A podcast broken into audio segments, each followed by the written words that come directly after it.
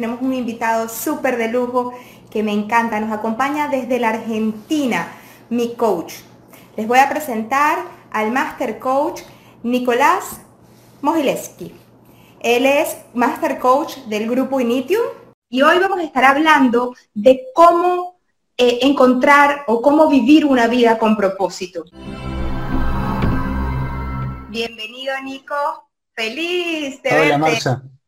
¿Cómo estás? Gracias, igualmente. Muy bien, feliz de estar acá. Argentina? Supongo que muy parecido a todos lados en este momento, todos en sus casas. Todos en casa, todos en casa. Y eso es justamente lo que queremos hablar hoy, para ver cómo le sacamos el mayor provecho a esa cuarentena y cómo empezamos a vivir una vida con propósito, que es de lo que se trata. Hace poco agarré un nuevo lema de vida eh, de una amiga, una coach también, Ivette Serrano, coach, que decía, acuéstate con un sueño y levántate con un propósito. Creo que, oh, que esa frase encaja perfectamente en nuestra conversación de hoy. Para los que no te conocen, pues todos los que hemos tenido la oportunidad de pasar por, por eh, las, los espacios de Initium, pues te conocemos perfectamente, te apreciamos muchísimo, a ti y a todos los coaches, pero para los que no te conocen te voy a presentar un poquito. Nico, eh, como todos lo conocemos, o, coach al principio, porque no sabemos los nombres, eh, comenzó desde muy jovencito con este tema del coaching, ¿ok? Y eh, ya cuenta con más de 20 años apoyando a personas a lograr encontrar su propósito en la vida, encontrar sus formas de ser y lograr sus metas. ¿Ok? Eso es lo que yo siento que, eh, durante el entrenamiento que, que, hacemos dentro del grupo Initium, pues pasamos por diferentes formas de ser que nos permiten ir encontrando esas cosas que queremos lograr y con las que nos hemos estado peleando durante muchos años y por X o por Y la vida, decimos, hasta que, hasta que pasamos por todo el proceso, se encarga de, negarnos, ¿no? Y ahí yo creo que, descubrimos de alguna manera que somos nosotros los responsables de nuestras vidas y de nuestros resultados. Y creo que ese es el mayor valor que, que, por lo menos a mí me dejó haber pasado por, eh, por sus manos. Nico, yo quería empezar preguntándote, ¿para qué tú haces lo que tú haces? Wow, qué buena pregunta. Eh, Tendría que remontarme por cómo empecé. diría que un, día, como tú dijiste, hace muchos años, era joven, tenía 21 años, em, yo creía que estaba todo bien en mi vida, como quizás muchas personas piensan a veces. No, sentía que me faltara nada. Tenía una vida, supongo que como la de todo el mundo, estudiaba, trabajaba, tenía mis amigos, mi familia, y, de repente tuve la oportunidad de tomar contacto con estas dinámicas de coaching que, bueno, ustedes también conocieron, tú, tú conociste. Y me di cuenta de que estar bien uno en la vida no es suficiente. Que si la vida no se acerca de dar algo a los demás, si no se acerca de sumar algo a la vida de los demás, está como vacía. Y, yo en ese momento me, creía muy inteligente, incluso con cierta arrogancia superior a otras personas. y, y me di cuenta que saber cosas o que entender cosas no era nada si eso no le servía a alguien más. Si lo que yo sabía, si lo que yo entendía no lo podía poner al servicio de alguien más, ¿de qué valía saberlo? ¿De qué vale tener una idea, un concepto o, una experiencia si eso no le puede aplicar, no se puede aplicar en la vida de nadie más, si eso no le puede servir a nadie más? Y, eso me llevó a darme cuenta de que cualquier paso en el camino que yo pudiera avanzar no era para llenarme yo de logros o llenar mi ego, sino que era para poder estar al servicio de otras personas para servirle quizás de guía a otros a que dieran también un paso dentro de su propio camino. Yo no puedo andar el camino de nadie más, pero sí puedo mostrarle a otros lo que a mí me sirvió para llegar a donde llegué. Quizás les pueda servir a ellos para llegar a donde ellos quieren llegar. Y así empezó un poco mi, vocación, de buscar la manera de servir a otros para que lleguen a donde ellos quieren llegar.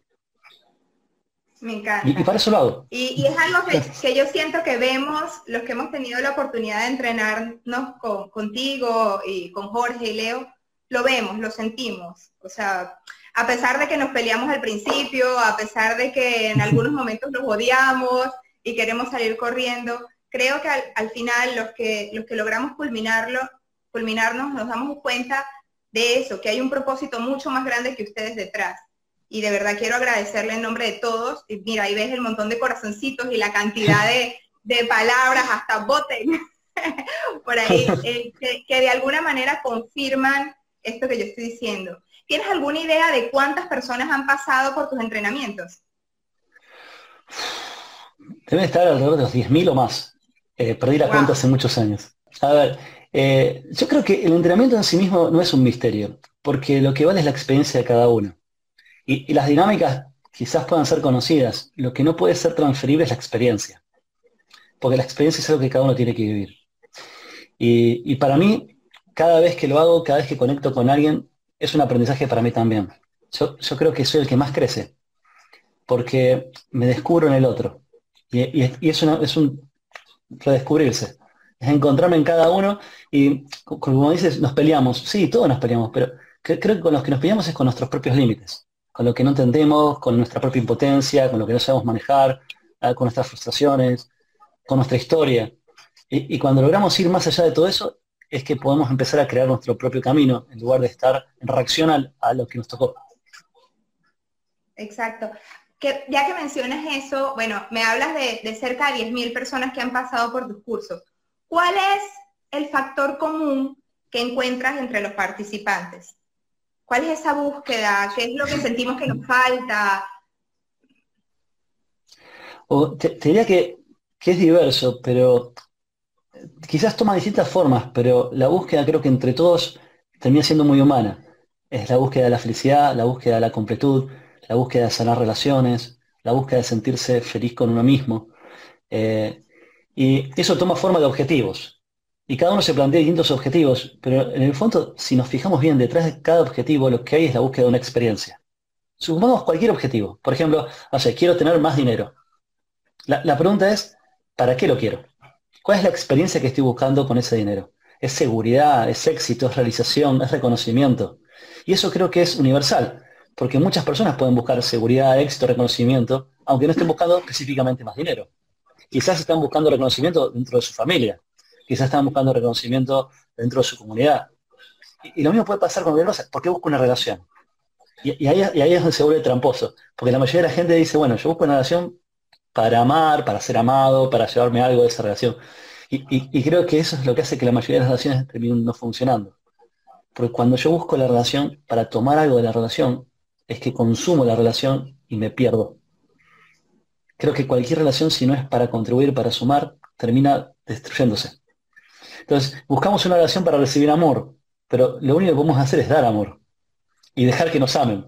Pero si los buscamos, si queremos tomarlo, como robarlo del otro, atraparlo, contenerlo, o usarlo, ya no podemos hablar de amor, hablamos de control, no de amor.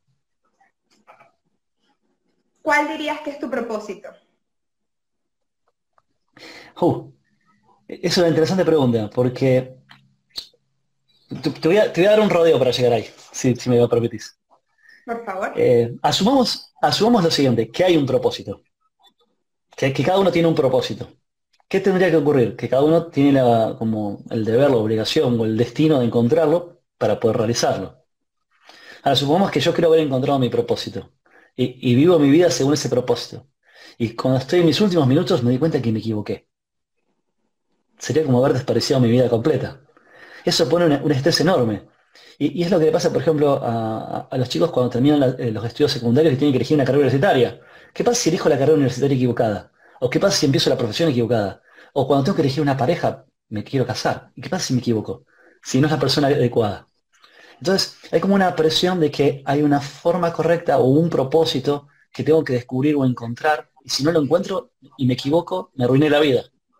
Entonces, tienes la gente que cree haberlo encontrado, pero tiene miedo de haberse equivocado, y, tienes la gente que no lo encontró todavía y se siente que está a la deriva o angustiada o como una especie de vacío existencial porque no sabe para qué está viviendo. Yo creo que no, que no hay como escasez de propósitos. No es que hay un propósito para cada uno. Creo que el propósito es algo que cada uno elige. Consciente o inconscientemente. Lo, ideal sería elegirlo conscientemente. ¿Qué pasa cuando no lo elijo conscientemente? De alguna manera lo elige por mí mi historia. Entonces, puedo identificar que estoy viviendo según un propósito porque cuando uno los contenidos de mi vida, cuando uno los resultados que voy produciendo, si miro y puedo ver qué le da sentido a esos resultados, puedo ver que marcan una dirección. Y Y acá, la mayoría de nosotros, si no lo hacemos conscientemente, la dirección que nos marca la vida es sobrevivir. Entonces vivimos para durar un día más. Vivo hoy porque no me morí ayer cuando me fui a dormir. Y, entonces lo que busco es un día más, un día más en el cual estoy acá, un día en que no me lastimen, un día en que no me rechacen, un día en el que consiga durar, tanto física, emocional como intelectualmente. Pero eso es todo. Y, eso es una, vivir solo para sobrevivir, diría que es una vida carente de propósito, es un propósito inercial. Ahora, cuando yo elijo el propósito, lo que me pregunto es la pregunta que cada uno se puede hacer, ¿para qué quiero vivir? Y, eso es una pregunta que cada uno tiene que contestar. Entonces yo te puedo decir que, ¿para qué vivo hoy? Hoy vivo para ser feliz, para ser pleno, para amar a mi familia, para ver a mis hijos crecer sanos, fuertes, felices, plenos. Vivo para dar posibilidades a otras personas. Vivo para tomar conciencia. Vivo para aprender.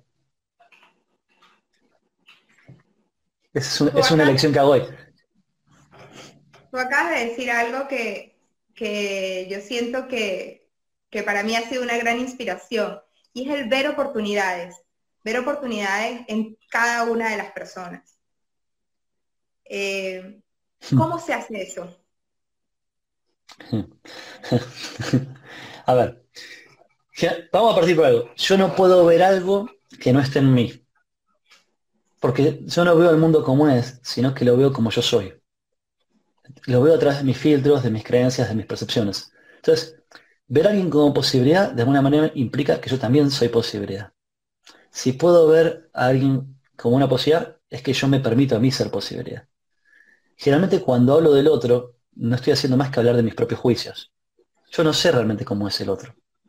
No, no sé cómo es, ni puedo saberlo. Yo solo sé cómo yo lo veo. Y yo lo veo según mis juicios, mis interpretaciones. Entonces, si elijo mirarlo con amor, elijo darle a el otro un espacio para ser conmigo como no fue hasta ahora. En lugar de tratarlo por cómo fue hasta ahora, en lugar de tratarlo como fue la inercia de su vida, en lugar de tener razón con mis caracterizaciones de él, como yo digo que es, lo elijo tratar como una posibilidad. Y en esa posibilidad es un espacio en blanco. Y ese espacio en blanco se manifiesta en algo. ¿En cuál es la posibilidad para esta persona hoy? Ah, ¿qué, desafío hoy le da la posibilidad a esta persona de crecer? ¿Qué desafío hoy le da la posibilidad a esta persona de realizarse? Y en lugar de limitarlo con mis creencias de lo que puede o no puede, elijo creer que puede. Y dado que elijo creer que puede, si no lo está logrando, debe ser que elige no lograrlo. Y ahí empieza un trabajo de, descubrimiento personal para cada uno. De por qué pudiendo lograr algo, elegiría no hacerlo. Sería que la clave empieza con el amor. No, es un amor romántico, sino eh, la, idea de que somos uno. Y que si me puedo sentir unido a ti, puedo, y puedo amarme a mí, te puedo amar a ti. Y si puedo tratarte a ti sin juicios, es que me puedo tratar a mí sin juicios. Es un espacio para crecer, para entrenarse, no para tener razón con lo que puedo o no puedo. No para juzgarme por lo que hice hasta ahora, sino para ver para qué lo hice y elegir qué quiero hacer a partir de ahora. Me encanta. Hay mucha gente, de hecho, varias personas han comentado que ellos no han hecho el curso, o sea, que no, te conocen, eh, lo han comentado ahí en... Una persona que no ha hecho, incluso los que hemos, los, los que hemos hecho, ¿cómo empezamos a ver posibilidades en esta situación particular que estamos viviendo? Ok, lo que voy a decir va, a sonar molesto, pero vamos a empezar por ahí. Eh, la circunstancia esta facilita que todos nos victimicemos, porque colectivamente impone una serie de condiciones a las que no estábamos acostumbrados, cambió ciertas reglas del juego. Entonces es fácil decir, con estas nuevas reglas no se puede hacer nada, o hay que esperar que pase esto. Y, como hay mucha gente que, que, se pone en esas circunstancias, y como es un rol habitual ponernos víctima de las circunstancias, nadie te va a decir nada si tú te pones víctima no hay nada de malo en ponerse en víctima. Ahora, no es muy poderoso. lo primero que te diría es, ok, tú no elegiste las circunstancias, pero puedes elegir qué hacer con estas circunstancias. Y si quieres quedarte a esperar que pasen, en todo tu derecho. Si quieres sentirte frustrado o enojado, también estás en todo tu derecho. La pregunta es, una vez que termines de esperar, y una vez que termines de frustrarte, ¿qué sigue? Porque lo que sea que vaya a ocurrir en tu vida, o lo haces tú, o estás esperando que alguien lo haga por ti.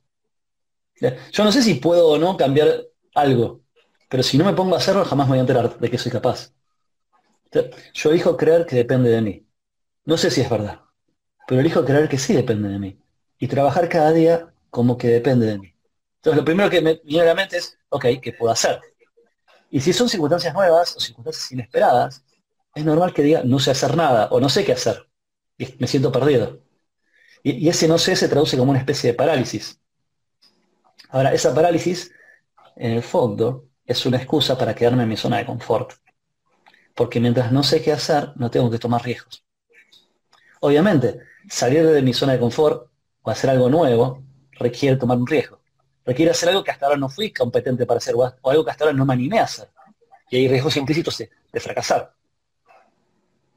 si no estoy dispuesto a tomar ese riesgo, nada puedo emprender.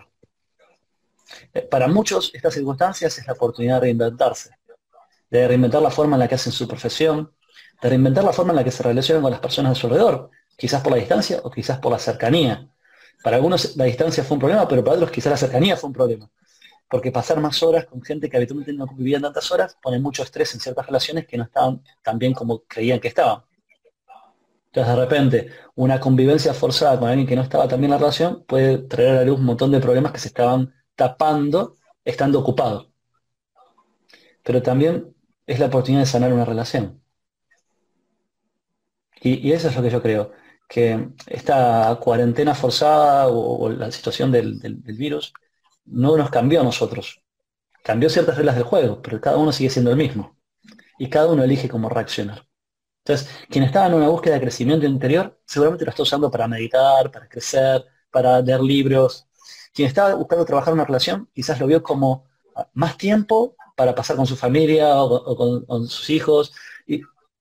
Quien estaba de alguna manera escapándose de, algunos aspectos de su vida, lo ve como una amenaza porque no le queda más remedio que empezar a confrontarlos.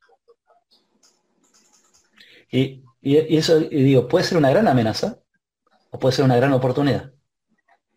Y no es que las circunstancias vayan a cambiar. Yo de repente digo, bueno, ahora lo voy a ver como una oportunidad. No es que las circunstancias cambiaron, no, son, no es mágico, siguen siendo las mismas. Todo está igual que recién. Pero ahora tengo la posibilidad de tomar una acción que antes no tenía, que es ver cómo la aprovecho. Y ahí requiere mi ingenio, mi creatividad y mi compromiso. no es que mágicamente va a aparecer una solución. Requiere tiempo, energía, compromiso, intención. Dedicarle, ok, ¿cómo lo aprovecho? Y si esto que acabo de inventar para mi vida no funciona, ok, ¿qué sigue? ¿Qué sigue? Porque yo lo que digo es que no es que ahora la cuarentena es una oportunidad. Cada día es una oportunidad. Estar en cuarentena o no, o estar con, una situación de pandemia o no, el día de hoy, dado que hoy lo tengo, es una oportunidad para hacer algo. Y quedarme esperando que algo pase me paraliza. Pero si me quedo esperando que algo pase, posiblemente estaba esperando que algo pase incluso antes de la cuarentena. Incluso antes del COVID. Yo era el que esperaba que algunas cosas pasen en mi vida para tomar acción que algunas circunstancias cambien, que algunas personas cambien, o que yo me sienta listo. Y todo lo que me da miedo, y todo lo que le tengo resistencia, va a seguir ahí. Salvo que yo tome acción, va a seguir igual dentro de un mes, dentro de dos meses o dentro de un año. Entonces, va a pasar quizás la pandemia, va a pasar quizás la cuarentena. Pero si yo no hago nada, voy a estar en el mismo lugar que estaba cuando empezó. Para los que no tienen herramientas, o, las herramientas que, hemos podido vislumbrar nosotros, porque no creo que solo por haber pasado por el proceso tengamos todas las herramientas, no, quiero que me malentiendan, pero por lo menos hemos podido de una manera u otra abrir los ojos en algunos aspectos de nuestras vidas. ¿Cuál sería el primer paso? Ok. Diría que el primer paso es decir qué quieres. ¿Qué quieres hacer con tu vida? elige lo que quieres, no importa qué, mientras lo quieras de verdad, sirve, porque es un ancla. Querer algo que hoy está fuera de tu alcance, querer algo que hoy no ves como posible, pero que de verdad lo quieres, es una gran excusa para empezar a desarrollarte. Digo, ok, quiero esto, no sé cómo lograrlo, hasta ahora no fui capaz de conseguirlo. ¿Cómo tengo que trabajar en mí para que eso que hoy no veo como posible sea posible? Entonces, primero decido qué quiero. Luego, y acá viene el paso más difícil para muchos, ¿qué tiene que ver conmigo no haberlo logrado. ¿Por qué lo quiero y no lo logré todavía? No es que tiene que ver con, las circunstancias, con los demás, sino que tiene que ver conmigo. ¿Qué de mí me fuerza a mantenerme en el estado en el que estoy? ¿Por qué quiero esto, pero no me acerco a esto que quiero? ¿Por qué no hago nada que me acerque a eso? ¿O por qué todo lo que hago me deja en el mismo lugar? Es un, momento de autoexamen y, y empieza por observarse a uno mismo, a mis emociones, a mis pensamientos, a mis actitudes, a qué le dedico mi energía, mi tiempo. Pasar por el proceso, como mencionaste antes, no hace nada por nadie, la gente lo hace sola. Simplemente hay un montón de experiencias o dinámicas que sirven a las personas que están buscando tomar conciencia, tomar conciencia. Pero es mi, es mi elección tomar conciencia. A mí me podrían poner un espejo adelante y yo no verme. Incluso nos pasa, los, que, hemos tenido la oportunidad de, de repetir los cursos siendo staff o algo así, cada vez que lo hacemos, nos damos cuenta de cosas diferentes. Eh, es que yo no soy el mismo, cada experiencia me transforma. Entonces, eh, a medida que mi forma de ver el mundo, a medida que mi forma de ver a mí mismo va creciendo, puedo tomar cosas nuevas de experiencias que antes no veía como posibilidades. Quizás cualquiera le ha pasado, que en, un momento se sentía como limitado, frustrado en un dominio, de repente es como que se te abre la cabeza y cuando vuelves a ver en ese dominio qué, qué oportunidades tiene, ves cosas para hacer que antes no se te hubieran imaginado. Incluso te puedes reír de las cosas que para ti antes parecían un problema. Es como si, ah, antes me ahogaba con esto, antes esto era mi, límite. Y, cuando lo ves desde otra perspectiva, te das cuenta de que era un límite autoimpuesto, no algo que venía de afuera.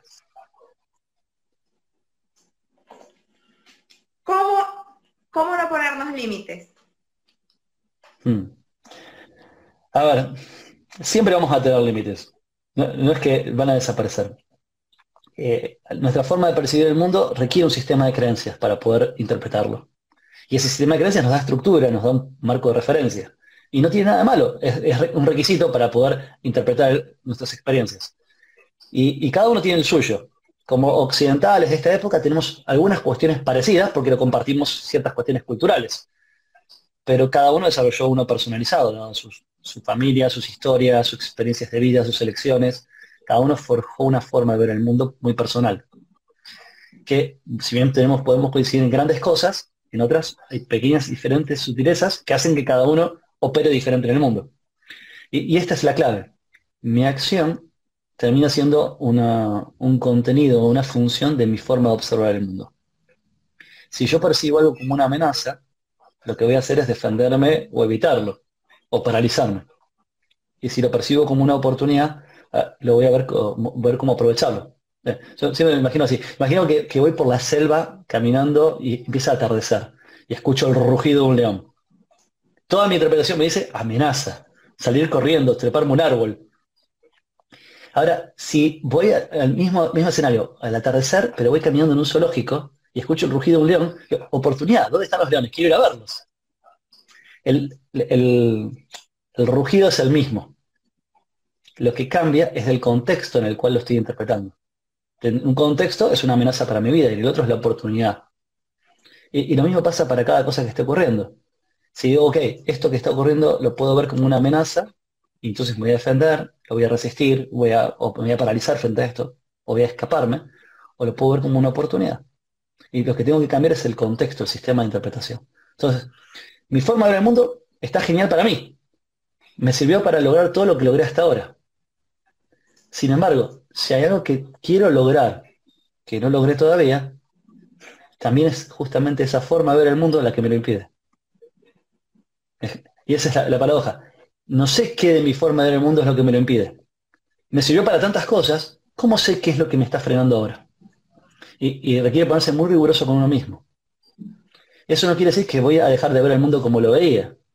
Quiere decir que voy a expandir mi forma ver el mundo cuando tome conciencia y como lo veía, pasa a ser una más de tantas perspectivas que tengo disponibles. Y cuando sumo perspectivas, sumo capacidad de acción. En la misma economía hay gente que prospera y gente que no. Y, no, no son todos corruptos como a veces me, dicen. No, no, no son todas personas con suerte, personas humildes que no tienen recursos en la misma economía, ven oportunidades que les permiten prosperar.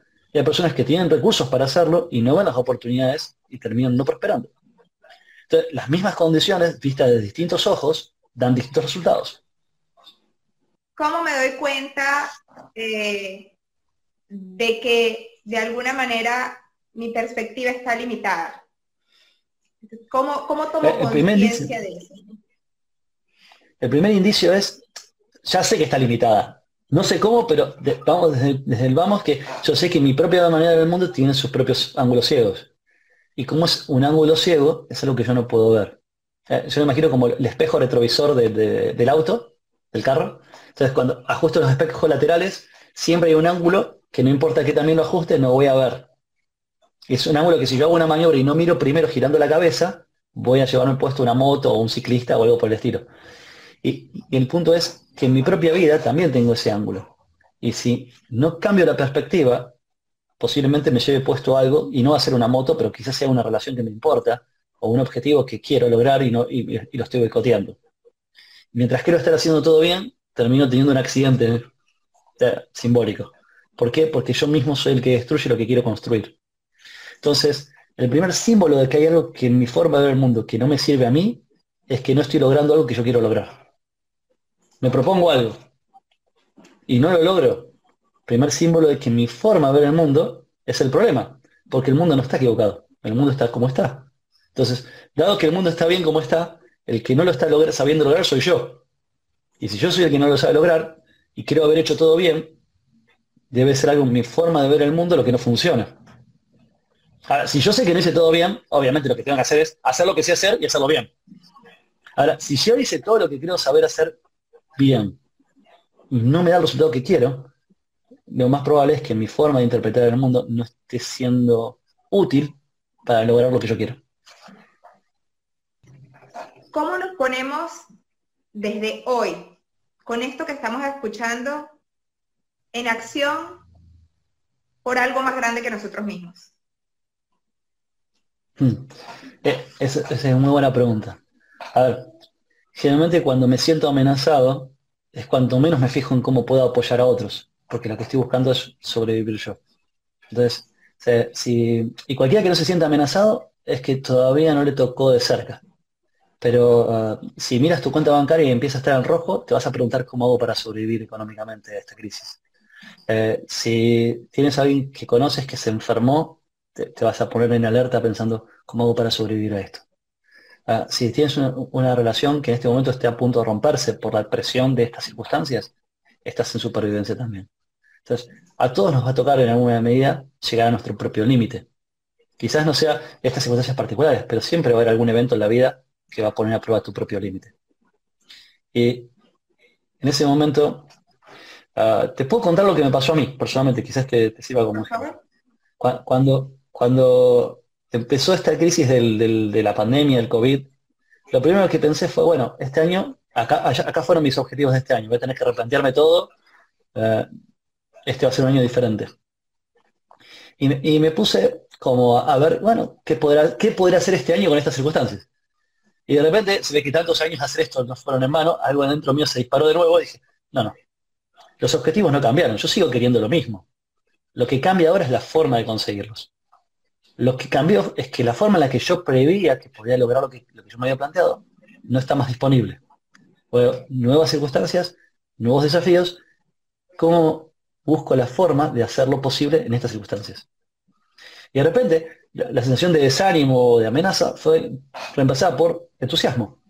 Porque una vez más tengo la oportunidad de crecer. Una vez más tengo la oportunidad de prosperar.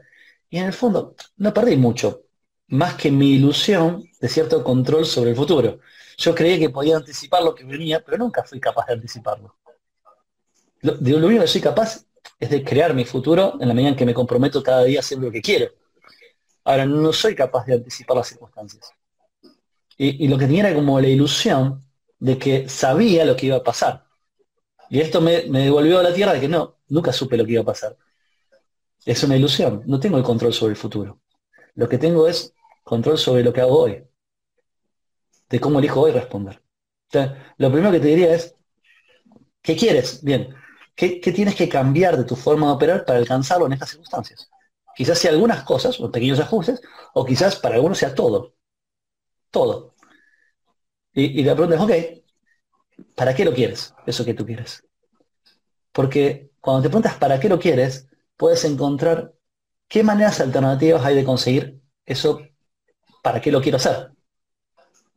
Porque si yo me quedo con que hay una sola forma, bueno, entonces si esa forma no es posible, no se puede. no sé, estos días me han mandado los grupos de estos de, WhatsApp, tengo montones y me han llegado videos de todo tipo. Y me han llegado de, gente, por ejemplo, eh, atletas a nivel olímpico, que entrenan en su casa. Incluso gente que no tiene piscina para nadar y, entrena nadando eh, en el aire. Y digo, si alguien está comprometido con su objetivo, va a encontrar la forma. Ahora, si no estás comprometido con el objetivo, si solo estás comprometido con la manera de hacerlo, entonces una vez que ese camino se cierra, te sientas, te cruzas de brazos y dices, ok, no se podía. Ah, no es que se podía, no se podía. Es que yo elegí un camino y me obstiné con que tenía que ser de esa manera.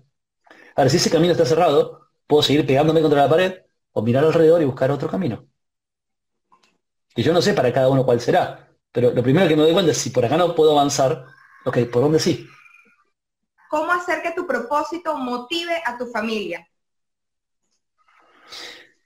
Ah, vamos, vamos por partes.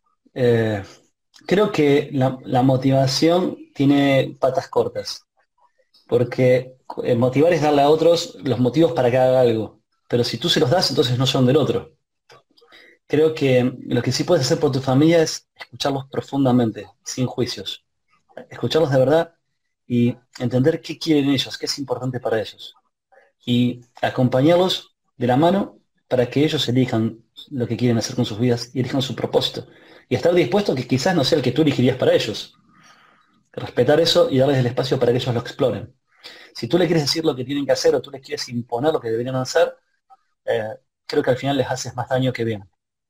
Quizás rompa cierta inacción, pero esa inacción o esa parálisis quizás sea un momento de introspección que esa persona necesita tener para poder elegir su propósito. Quizás necesitan vivir la angustia de no saber qué hacer, necesitan vivir el vacío no tener nada que hacer en este momento para poder reinventarse ellos mismos y quizás forzarlos a hacer algo para yo sentir que estoy haciendo algo, les robo a ellos un momento de buscar su propio espacio. Tampoco es abandonarlos, por eso digo que es estar presente y escucharlos, con mucho respeto, con mucho amor, y ver de qué manera puedes apoyarlos para que ellos se animen a ir por lo que ellos quieren. Sí, creo que de alguna manera la mejor forma de, de enrolar a otros, o sea, de hacer que otros te sigan, es con el ejemplo. Creo, que sí. Creo que cuando tú eliges brillar, también le das permiso a otros para que también lo hagan. Y, es como una inspiración. Si, esta persona puede, porque yo no? Ver que alguien se anima es como que te, da ánimos para emprender. Y quizás eh, no sea lo que logró el otro, sino lo que está dispuesto a hacer el otro para lograrlo lo que te inspira. Porque quizás veas sus fracasos, veas lo que no funciona y, y digas, ok, pero si está dispuesto a ir por eso, ¿por qué yo no? Mira, acá nos pregunta Saskia, ¿cómo iniciaste tu carrera de coach? Ok. Tenía 21 años, si no memoria no me falla. Estaba eh, en la, mitad avanzado de mis, estudios de ingeniería industrial y, mi hermana que había hecho un, proceso de coaching parecido me, me invitó a participar en un proceso como el que todos conocemos. Lo, hice y eh, el primer día, cuando empecé a escuchar estas dinámicas, dije, wow, yo nunca creí que hubiera una forma práctica de, poder hacer todo lo que leí en libros o había estudiado. De repente, toda esa filosofía, todas esas ideas, tiene una bajada práctica, una manera de aplicarlo. Y cuando vi el impacto que tenía en la vida de la gente, en mi propia vida, yo quiero dedicarme eso. Lo, primero que hice fue ponerme a organizar los cursos. Yo no los daba, sino que me puse a organizarlos. Eh, yo vivía en, una ciudad diferente en la que había tomado mi entrenamiento. Eh, y bueno, para los que conocen mucho Argentina, quizás conozcan Buenos Aires. Los entrenamientos los tomé en Buenos Aires y yo vivo en Rosario. Y es otra ciudad argentina. Cuatro horas de tres, tres, cuatro horas de, de, carro, de autopista. Y entonces, eh, dije, ok, esto tiene que estar disponible en mi casa. Si esto no está disponible en mi casa, si esto está disponible para, la gente con la que yo vivo, qué desperdicio. Y lo primero que me propuse fue llevarlo, llevarlo a, mi ciudad. Eh, con 21 años fue mi primera experiencia de armar una empresa porque requería toda una estructura para poder montarlo. Eh, así que fue mucho prueba y error,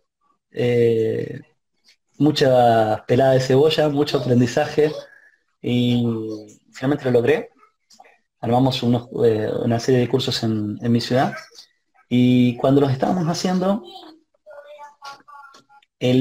antes de lanzarlos, armé una gran conferencia para contar de qué se trataba y llenamos un hotel lleno de más o menos unas 110, 120 personas y vino uno de los coaches de Buenos Aires a, dar una charla y cuando llega me dicen, ok, yo voy a dar la charla, pero vos tenés que empezarla y vos tenés que terminarla. Y yo de repente dije, Gloop, ok, si, si, este, si este es mi sueño, no puedo escaparme. Me, subí ahí arriba, no sé qué es lo que dije al día de hoy, no sé de qué hablé, tanto cuando empecé, pero cuando terminé. Cuando terminé la gente se me acercaba, me decían, vos sí que sos coach, vos mirá cómo hablaste, lo que dijiste. Yo no sabía ni qué me estaban hablando porque yo creo que estaba en trance cuando hablé. Pero, pero sí sé que hablé con el corazón. Y, y, y la gente me empezaba a preguntar si yo también era coach. Y ahí me di cuenta de que lo que yo estaba haciendo tenía un impacto en la vida de la gente y que no hacerlo como coach era no dar todo mi potencial. Y entonces fue cuando me entrené para, hacerlo como, como ustedes, como muchos de ustedes me conocieron. Aquí nos pregunta, este, ¿qué técnicas utilizas para que no te gane la ansiedad y permanecer en el momento presente? Hmm. Eh, va a sonar trillado, respirar. Si te pones presente a tu respiración, estás en el momento presente. Estás acá, en este momento, en, este, en esta inhalación y en esta exhalación. Lo otro que hago es darme cuenta de que todo eso que me produce ansiedad no es algo real, sino que es una proyección mía mental. Es algo que yo creo que puede pasar o una anticipación mía o un miedo mío y no una realidad. Mi realidad es lo que está disponible ahora. Y sobre eso sí puedo accionar sobre lo que yo proyecto o lo que anticipo, no. Puedo tomar precauciones, pero una vez tomadas, no hay nada más que pueda hacer. Y también es aceptar que no se tiene el control.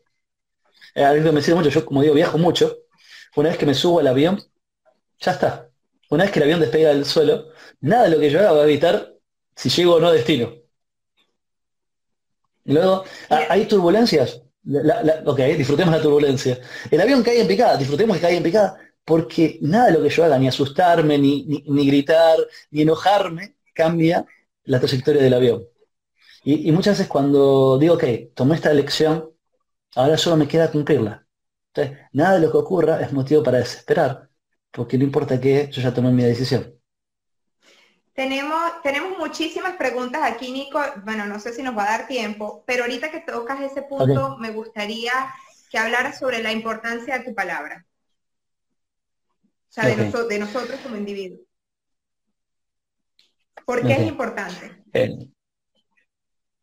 Bien. eso tiene que ver mucho con, parte del paradigma sobre el cual eh, articulamos los entrenamientos y tiene que ver con ah, una concepción del ser humano que tiene que ver con el ser humano como un fenómeno lingüístico. Eh, esto se pone profundo y quizás pierda algunos acá, pero ah, ¿qué significa ser humano? Y ser humano es una declaración hecha en el lenguaje sin un lenguaje no tengo identidad como ser humano. Sería solamente un organismo biológico, pero no tendría conciencia de eso. Y es a través del lenguaje que puedo organizar mis pensamientos, que puedo hacer promesas, que puedo hacer compromisos. Y, claramente no somos conscientes del impacto que eso tiene en nosotros. Supongamos que yo prometo algo, aunque nadie lo sepa, me lo prometo solo a mí mismo. Por ejemplo, mañana empiezo esa dieta, mañana hago ejercicio, o, mañana eh, eh, eh, termino mis estudios, o lo que sea que, esté postergando. Y mañana no lo hago. Que nadie se entera, nadie se entera de que no lo hice, pero yo sí sé que me prometí algo y no lo cumplí. ¿Qué chances tengo de la próxima vez que me prometa algo, creer que eso que yo digo va a tener efecto? Tarde o temprano, si sigo prometiéndome cosas que no cumplo, lo que llevo a la conclusión es que yo y mi palabra no valemos nada. Entonces, no tengo ningún compromiso porque nada de lo que digo se cumple. porque cualquier circunstancia tiene más poder que lo que yo me prometí. Ahora, de cara a otras, creo que ahí lo que se pierde es la integridad, mi propia integridad pierdo. Ahora, de cara a otras personas, lo que se pierde, si yo te prometo algo, supongamos que te digo, mañana te voy a cumplir tal cosa y no lo hago, pierdo tu confianza. Y además, si no cumplo lo que digo, coordinar cosas conmigo sería completamente imposible. Supongamos que quedamos en que nos encontramos en este vivo a las 5 y no aparezco. ¿Cómo podríamos coordinar para hacer algo? entonces, la palabra tiene que ver como construcción de mi realidad. En la medida en que yo hago promesas y las cumplo, creo una realidad que me sirve a mí para, para operar. Me vuelvo competente. Ahora, acá voy a distinguir dos tipos de promesas. Hay promesas ordinarias, que son las que hago todos los días y que tienen que ver con mis competencias actuales, es algo que yo prometo y que ya sé que soy capaz de cumplir. Y también hay promesas extraordinarias. Puedo prometer algo que haga mi historia, yo no sé si soy capaz de cumplir. Pero lo prometo igual porque me comprometo a lograrlo. Y eso, para lograrlo, va a requerir que yo me transforme. Si sigo siendo mismo de siempre, yo ya sé que no puedo cumplirlo porque hasta ahora no fui capaz. Luego, cumplir esa promesa requiere que yo crezca, requiere que yo me desarrolle. Es un contexto para la acción. Eh, me, da un marco de referencia de para qué estoy haciendo lo que estoy haciendo. Quizás no estoy haciendo la dieta para bajar un kilo o para subir un kilo, sino que la estoy haciendo para ser saludable. Y mi propósito para ser saludable es para poder disfrutar más tiempo quizás con mi familia, para poder estar pleno y contribuir con otros.